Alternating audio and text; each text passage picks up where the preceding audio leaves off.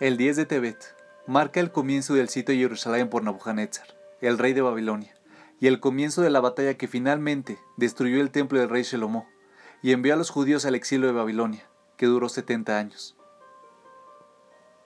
La fecha del 10 de Tebet nos es recordada por el profeta Ezequiel, quien ya estaba en Babilonia como parte del primer grupo de judíos exiliados ahí por Nabucodonosor, 11 años antes de la destrucción del templo.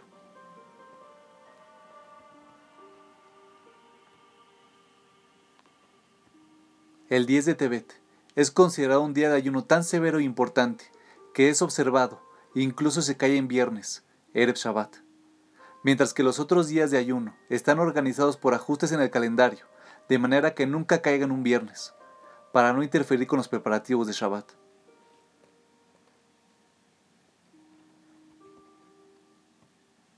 Sin embargo, hay otros días conmemorativos que caen inmediatamente antes del 10 de Tebet, y que su memoria ha sido silenciosamente incorporada al día del ayuno del 10 de Tebet.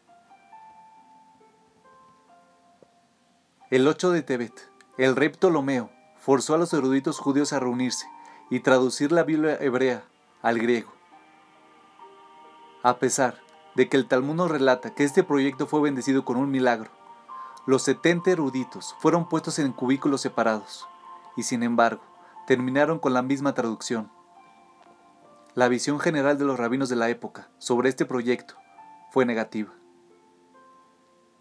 El Talmud registra que cuando esta traducción se hizo pública, la oscuridad descendió al mundo. Esta traducción, la Septuaginta, eventualmente se convirtió en la base para la sección del Viejo Testamento de la Biblia cristiana, unos siglos más tarde.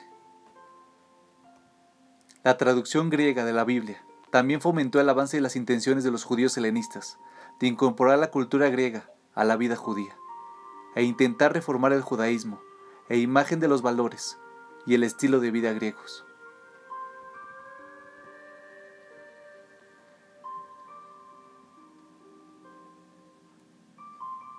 También, el noveno día del mes de Tebet es el día de la muerte de Esdras Sofer. Para el Talmud, este grandioso judío fue comparable a Moshe. Si la Torah no hubiese sido entregada por medio de Moshe, podría haber sido entregada a Israel por medio de Ezra. Ezra lideró el retorno de los judíos a Jerusalén desde su exilio en Babilonia. Fue bajo su dirección e inspiración, junto a la ayuda del judío de la corte Nehemia, que fue construido el segundo templo,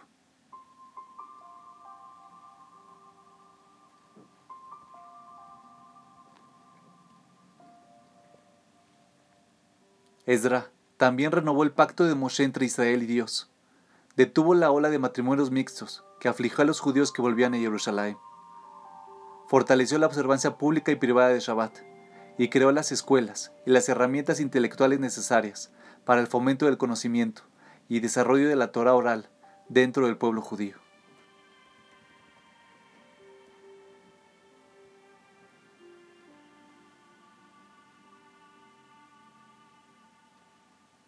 Un hombre de gran carácter, gran compasión, profunda visión y erudición y un carisma inspirador. Esdras Sofer es responsable por la supervivencia del judaísmo y de los judíos hasta este mismo día. No sorprende entonces que los judíos hayan marcado el día de su muerte como un día triste en el calendario judío. Dado que ayunar en el día 8, el 9 y el 10 de Tebet consecutivamente no sería razonable. Los eventos del 8 y del 9 fueron incorporados en el ayuno del 10 de Tebet.